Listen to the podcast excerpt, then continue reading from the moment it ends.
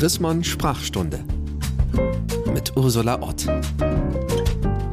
Hallo und herzlich willkommen zu einer neuen Folge der Sprachstunde. In der Sprachstunde, dem Podcast aus der Chrismon Redaktion, legen wir alle 14 Tage ein Wort auf die Untersuchungscouch, gucken uns genauer an, warum das Wort bestimmten Menschen wehtut, warum es problematisch ist und ob wir vielleicht äh, ein besseres Wort finden. Und jedes Mal habe ich eine spannende Expertin, einen spannenden Experten da. Und zum ersten Mal haben wir diesmal eine echte Neurowissenschaftlerin da. Und ich sage ganz herzlich willkommen zu Dr. Maren Urner. Hallo, Frau Urner. Ja, hallo, Frau Ott. Frau Urner, Sie haben das Wort Klimaschutz vorgeschlagen. Das passt wirklich super, weil ich glaube, die letzten Wochen des Wahlkampfs und jetzt auch der Koalitionsverhandlungen haben wir wenige Worte öfter gehört als das Wort Klimaschutz. Aber ich bin schon neugierig. Wo ist das Problem? Warum haben Sie mir das vorgeschlagen für diesen Podcast? Ja, das Hauptproblem sehe ich eigentlich darin, dass wenn wir über Klimaschutz sprechen, wir eine Distanz zu uns Menschen kreieren, weil es irgendwie so klingt und natürlich auch nahelegt, dass wir das Klima schützen müssten, so ein bisschen ja wie eine Tierart, die wir vom Aussterben, äh, die vom Aussterben bedroht ist und wo wir dann jetzt noch mal alles geben, um die wieder von der roten Liste zu holen. Und das irgendwie ist so. Ist das bisschen, nicht so? Nee, eben nicht, weil da geht's ja dann gefühlt um so ein so ein Ziel, was vielleicht dafür sorgt, dass wir wem anderes, also so ein altruistischer Beweggrund dahinter steckt. Und Klimaschutz ist aber eigentlich etwas, was wir für uns, wenn wir an die mittel- und langfristige Zukunft der Spezies Mensch auf diesem Planeten denken, machen müssen. Also wir kommen da gar nicht drum rum. Da geht es nicht darum zu sagen, wir wollen nicht, dass die Eisbären aussterben, weil hm, die sind ja auch ganz hübsch anzusehen im Zoo oder sonst wo, wollen wir die ja auch noch mal angucken, ja, sondern es geht darum, dass mhm. wir unsere Lebensgrundlage zerstören.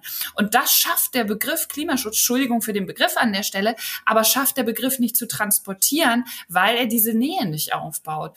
Und ich habe selber mal eine Kolumne dazu geschrieben in der Frankfurter Rundschau, wo ich gesagt habe, wir brauchen eine Alternative. Aber da kommen wir sicherlich gleich noch zu, was es da vielleicht für Vorschläge geben könnte.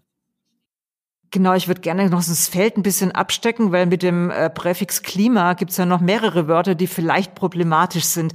Ich will jetzt gleich mal eine Leserin zitieren. Wir fragen ja ab und zu bei Chrismon unsere UserInnen und LeserInnen, ob sie uns Kandidaten, Patienten vorschlagen für diesen Podcast. Und da kam ganz am Anfang von äh, Petra Nielsen, die bei den Parents for Future engagiert ist, eine sehr interessante Mail, die sagt, ähm, sollte ich besser Klimakrise sagen oder ist es, wenn ich in die Länder des Südens äh, mich reinversetze, und das ist ja sehr sinnvoll, wenn ich die Perspektive der Länder einnehme, schreibt sie, in denen die Menschen zwar wenig Emissionen ausgesto ausgestoßen haben, die aber am meisten von Wetterextremen betroffen sind, da fragt die Frau Nielsen, sollten wir nicht eher von einer Klimakatastrophe sprechen? Also lege ich Ihnen jetzt hier drei Worte schon auf die Untersuchungscouch. Klimakrise, Klimaschutz, Klimakatastrophe. Was sagt die Neurowissenschaftlerin dazu? Ja, tatsächlich äh, passt perfekt die Anfrage der Leserin an der Stelle und ich bin sehr dankbar dafür und auch, dass Sie das hier mit einbringen in unsere gemeinsame Folge, weil genau dieser Dreiklang mich seit einiger Zeit sehr beschäftigt. Ich habe mittlerweile für mich den Begriff Klimawandel tatsächlich weitestgehend aus meinem Sprachschatz, Sprach- und Schreibschatz gestrichen. Ähm, der Begriff wurde ja im Englischen auch Climate Change äh, weitestgehend dort von den äh, von der Republikanern, also der Partei eingeführt, um eben das Ganze auch so ein bisschen positiv zu frame, weil Wandel kann ja auch eine positive Veränderung sein, ja. Und das ist natürlich absolut Wandel ja, ist echt positiv, ne, mhm. positiv besetzt. Und damit wurde dem Ganzen vor einigen Jahren eben auch gerade im englischsprachigen und ich bin viel im, im englischsprachigen natürlich auch journalistisch und auch von der Forschung her unterwegs und da ist es sehr gut untersucht und auch im Deutschen der Begriff Wandel, genau wie Sie sagen, ist ja was, wo wir sagen, ach ja, Wandel ist ja erstmal per se nicht gut oder schlecht, sondern kann in beide Richtungen gehen. Ne? Wir wollen uns alle mal verändern. Genau, das ganze so Leben ist Wandel. Ist genau. Wandel, genau. So, und ähm, das ist es halt nicht. Und dann ist natürlich jetzt die große Frage, und da ähm, so die Schnittstelle meiner Forschung und Arbeit ist ja dann die Medienpsychologie oder Informationspsychologie, nämlich von der Neurowissenschaften, Sie haben es ja gerade auch schon gesagt, kommt und dann natürlich aber eben angewandt im Journalistischen, ist ja die große Frage, wie viel Dringlichkeit brauchen wir? Und da kommen ja dann die beiden anderen Kandidaten ähm, auf die Couch, also quasi die Klimakrise. Erstmal die Krise, oder? Ich genau, wollte mal sagen, die genau. nächste Eskalationsstufe nach dem Wandel genau. ist die Krise. Krise. Richtig? Da haben Sie ein ganzes Buch geschrieben, raus aus der ewigen Dauerkrise. Also äh, haben Sie mit dem Wort Krise aber auch ein Problem, oder? Richtig. Und weil Sie schreiben ja raus aus der ewigen Dauerkrise. Genau. Und das, das ist ganz witzig, weil ich habe, oder was heißt witzig? Also es ist witzig, weil ähm, ich dann geschaut habe, wo kommt dieser Begriff der Krise eigentlich her im Zuge der Recherche für das Buch und habe festgestellt, Krise bedeutete ursprünglich, und dann kommen wir fast wieder ein bisschen zurück zum Wandel. Also die beiden haben ja jetzt da auf unserer virtuellen Couch Platz genommen.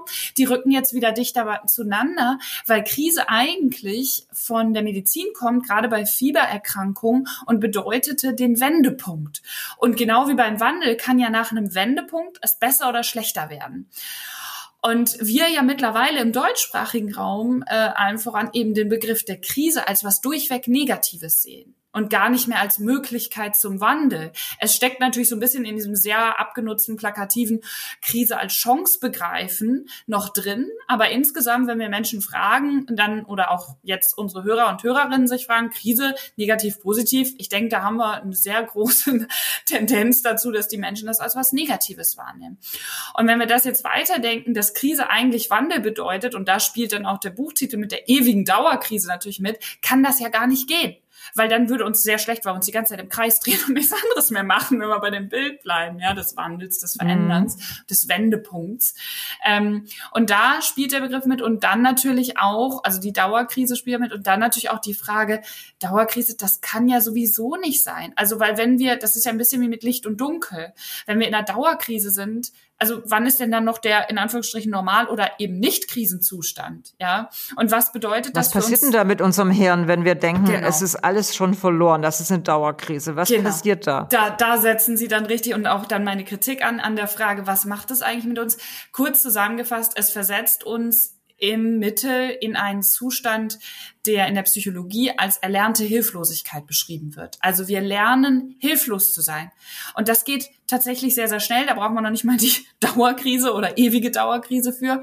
Wenn wir mehrmals gesagt bekommen, und es kann innerhalb von fünf bis zehn Minuten sein, dass wir etwas nicht schaffen können oder vor unlösbare Aufgaben gestellt werden und dann wieder gesagt bekommen, wir können etwas verändern und wir kriegen wieder Aufgaben präsentiert, die lösbar sind, dann haben wir in vielerlei Hinsicht und in vielen Fällen schon gelernt, dass wir es nicht ändern können. Das heißt, einmalige oder wiederholte Erfahrung von dieser ja nicht Selbstwirksamkeit, um schon mal hier den Gegenspieler der Hilflosigkeit, nämlich die Selbstwirksamkeit auch reinzubringen, von diesem Erfahren, dass wir nichts tun können, bringt uns dazu, dass wir den Glauben und die Überzeugung, und das hat auch viel mit Glauben zu tun, also Glaube ist im Hirn auch messbar, ähm, dann hör, verlieren wir den und dann fangen wir gar nicht erst an.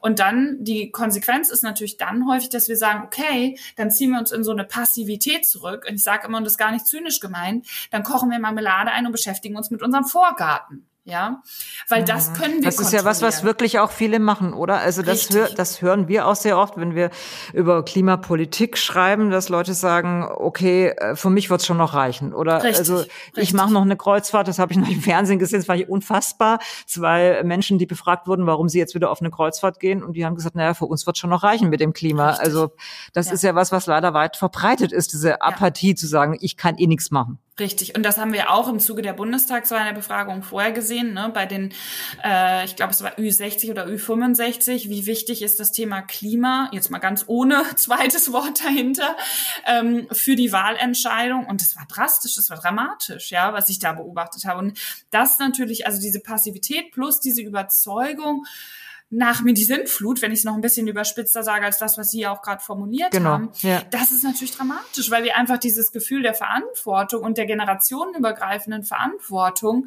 ähm, äh, häufig nicht mehr nicht mehr finden. Und ähm, da, äh, ohne jetzt zu weit auszuholen, ähm, beziehe ich mich dann immer gern auf äh, ja die Lehren beziehungsweise auch die Überzeugung und und auch den schieren ja, Lebensmotivation, vielleicht die schiere Lebensmotivation von vielen Völkern, die wir so hierzulande als indigen bezeichnen, weil es da zum Beispiel häufig das Prinzip des, der sieben Generationen oder x Generationen gibt. Also jede Entscheidung wird so hingehend gefällt, dass klar ist, dass auch noch in sieben weiteren Generationen sichergestellt ist, dass die Menschen gut leben können.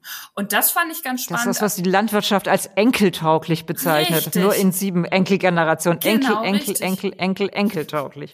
ich, ich weiß gar nicht, ob Sie jetzt genug gesagt haben, aber ja, fünf müssten es sein. Ne? Ja. Siebenmal enkeltauglich, genau. ja, dass ja, die Biolandwirtschaft auch äh, genau, vor sich herträgt. Genau. Und das war ja ganz spannend, als hierzulande ähm, über das potenzielle Klimaschutz oder wie auch immer Klima-X-Ministerium diskutiert wurde, wo ich sage, nein, wir brauchen kein Klimaministerium, vielleicht als Übergang, aber langfristig brauchen wir eine Entscheidungsfindung weil ein Vetorecht vom Klimaministerium reicht da nicht aus, eine Entscheidungsfindung auf politischer Ebene, die genau diese mittel- und langfristige Perspektive mit einschließt. Und da kommen wir jetzt wieder zurück zu meiner Ursprungskritik an dem Begriff des Klimaschutzes.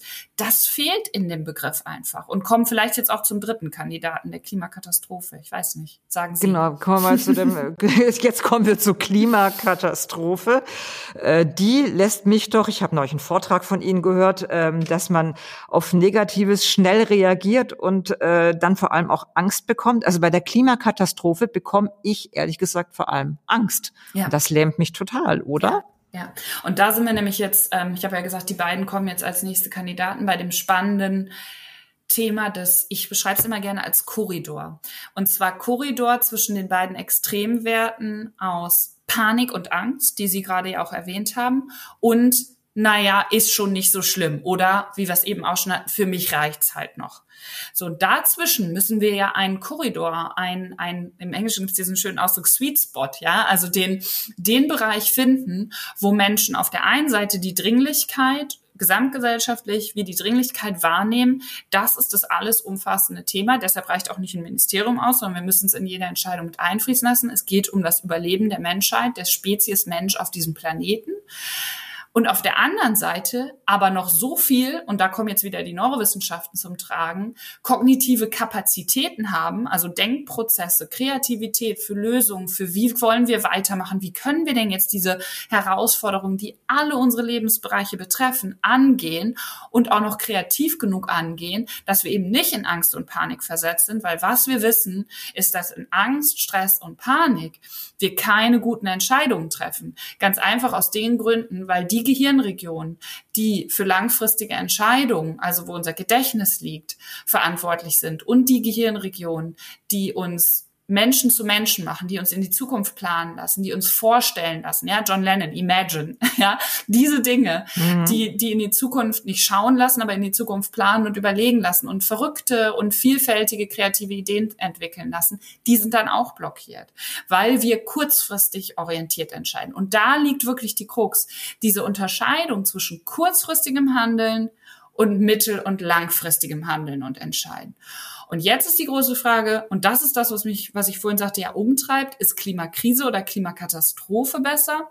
Ich habe jetzt hier gerade vor mir auf dem Bildschirm den großen orangenen Banner, weiße Schrift auf orangenen Banner auf meiner eigenen Website, wo als Zitat von mir steht, wir leben in der Klimakatastrophe. Und jetzt kommt der konstruktive Aha. Teil. Also lasst uns entsprechend reden und handeln.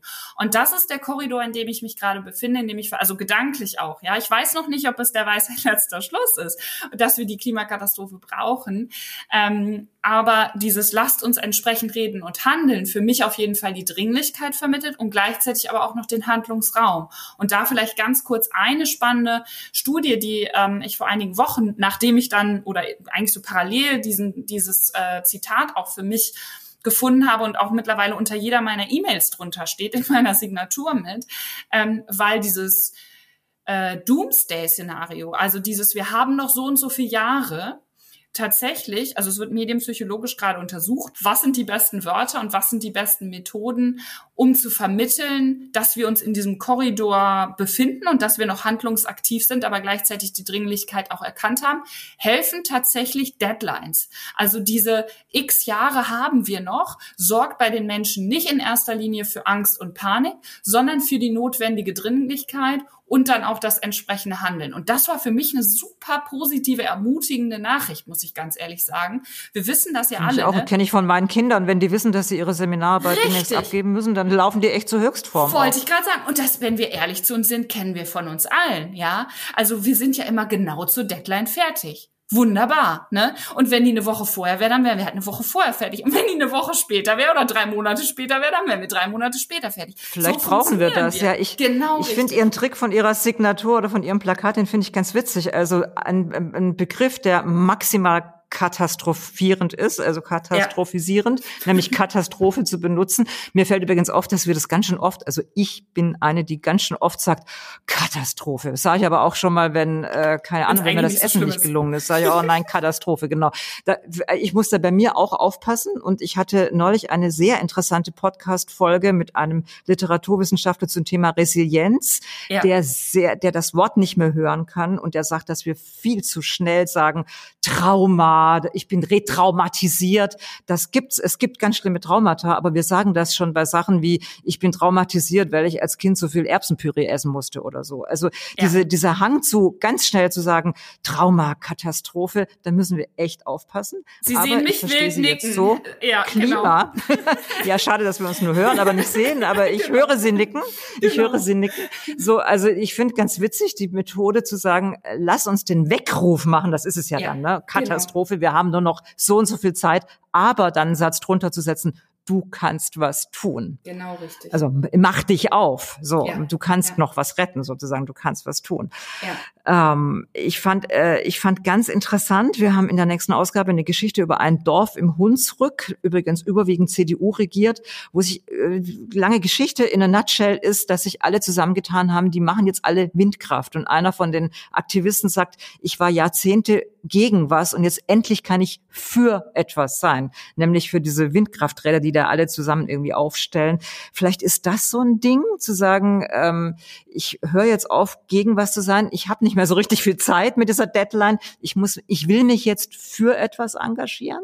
jetzt sehen Sie, ja, jetzt sehen Sie mich lächeln, nicken, weil genau das, also gedanklich hoffentlich und alle Zuhörerinnen und Zuhörer auch, das ist die erste Zutat, das Wofür statt des Wogegens, die ich in dem äh, neuen Buch, und wie gesagt, mir geht es jetzt nicht um Schleichwerbung für das Buch, raus aus der ewigen Dauerkrise, beim dynamischen Denken. Also das ist das Konzept, was ich da entwickelt habe und vorstelle und dort drei Zutaten nenne. Und die erste Zutat ist, andere, bessere Fragen zu stellen und übergeordnetes Prinzip, wofür statt wogegen. Und genau das haben Sie ja gerade wunderbar, muss ich jetzt gar nicht mehr tun, an einem praktischen Beispiel erläutert und ist einfach auch ein super Beispiel für genau diese Aussage, das Zitat mit dem Weckruf und dem lasst uns entsprechend handeln und, und entscheiden und sprechen, ja. Genau Dann habe ich gehört, bei Ihnen gehört, drei Dinge können wir uns merken. Jetzt haben Sie eine Zutat schon verraten. Würden Sie uns die anderen beiden Zutaten auch verraten? Natürlich super gern und hoffe, dass es, dass es sich dann auch alle merken, die zuhören. Die zweite Zutat ist neue Gruppen definieren und steckt in Ihrem Beispiel, können es direkt wieder praktisch machen, auch super drin. Die Menschen haben das gemeinsame Ziel dann, also anknüpfen anders wofür statt das wogegen, äh, zum Beispiel energieautark zu sein. Ja, und das setzt mhm. ganz andere Kräfte frei, als wenn ich wir gegen die anderen oder ich gegen du, sondern dass wir sagen, wir gemeinsam, welches Ziel? Und das Faszinierende aus, aus Sicht der äh, Neurowissenschaftlerin hier ist natürlich, wenn wir dieses, also das Gruppendenken werden wir nicht los. Aber das Faszinierende dann an dem Thema der Klimakrise oder Katastrophe ist ja, wir haben sogar einen gemeinsamen Feind, der ist aber dann nicht ein anderer Staat oder eine Gruppe, Religion oder was auch immer, wie wir es bisher immer in der Menschheitsgeschichte hatten, sondern ähnlich wie beim Ozonloch, aber dann halt noch mal ein paar Nummern größer oder jetzt beim Coronavirus, haben wir einen Feind, der, wenn der besiegt ist, es allen Menschen potenziell besser geht. Also wirklich da Gruppen neu definieren, ausgerichtet an einem gemeinsamen Ziel oder einer ähm, Gemeinsamkeit. Und das kann sowas Triviales wie der gleiche Musikgeschmack sein, wie Menschen erstmal zusammenkommen können. Oder dass Menschen auch Eltern sind oder dass sie eine Brille tragen, eine gewisse Schuhgröße haben, was auch immer. Das kann verbindend sein. Ich kann mich erinnern, ich war mal auf einer Friedenskonferenz letztes Jahr, wo die ehemalige irische Staatspräsidentin war, die irre viel für den Frieden in Nordirland getan hat. Und ja. die hat gesagt, der, ihr, ihr Erfolgsrezept war, dass sie immer Eltern, die Kinder im ähnlichen Alter hatte, aber aus unterschiedlichen Religionen, Protestanten, Katholiken, zusammen eingeladen hat, die erstmal eine halbe Stunde über ihre Kinder geredet haben. Das hatten sie nämlich alle gemeinsam. Perfekt, und dann haben sie ja. über ihre Konflikte geredet. Da die Zeit rennt, verraten Sie uns noch die dritte Zutat? Die dritte Zutat muss noch auf den Tisch neue Geschichten erzählen. Und was passt besser zu diesem Podcast als genau die Sensibilität für Wörter und Konzepte natürlich? Also Geschichten von, was bedeutet Klima denn? Also um bei unserem ganz konkreten Begriff des Klimaschutz zu bleiben, ja, also da dann hinzuschauen, hm, müssen wir nicht über Klimaschutz? Und dann können wir vielleicht schon mal hier jetzt den Alternativbogen auch schlagen, also im Sinne von, was wäre vielleicht ja. besser? Ne? Besseres Wort? Menschenschutz klingt natürlich irgendwie seltsam, ne? Also und ich bin da auch noch nicht mit fertig. Von daher an diese, also dazu sagen, das ist jetzt der bessere Begriff oder den sollten wir jetzt nutzen. Von daher vielleicht auch der Aufruf hier jetzt an alle, die zuhören, welcher Begriff eignet sich besser, der halt diese Nähe herstellt, der aber gleichzeitig auch die Dringlichkeit mit aufgreift. Also zeitliche, räumliche und ich nenne es immer soziale Nähe. Sozial dann gemeint im Sinne von, das betrifft uns auch.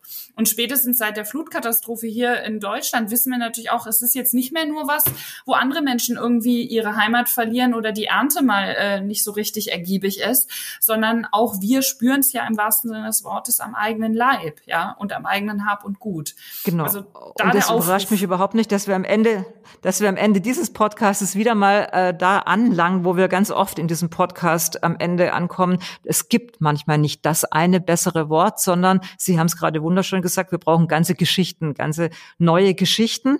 Und der Leserin, äh, die fragt, ob lieber Klimakrise oder Klimakatastrophe, der sagen wir, sag ruhig Katastrophe und machen Halbsatz dazu, was wir alle dagegen tun können. Perfekt. Das war sehr, sehr, äh, sehr, sehr hilfreich und sehr, sehr lehrreich. Vielen Dank für diesen Einblick in unser Gehirn, aber auch in die Sprache, die wir alle zusammen eben immer weiterentwickeln. Und das ist ja das Spannende daran. Vielen Dank, Frau Urner. Vielen Dank an alle Zuhörerinnen und Zuhörer, die gerne in 14 Tagen wieder die nächste Folge sich anhören dürfen. Und damit Sie auch wirklich nichts verpassen, am besten auf Spotify, auf Apple Podcast oder wo immer Sie auf dem Handy Ihre Podcast-App haben, das abonnieren. Wir freuen uns und ich sage ganz herzlichen Dank, Frau Urner. Ich sage herzlichen Dank. Die Chrismon Sprachstunde mit Ursula Ott.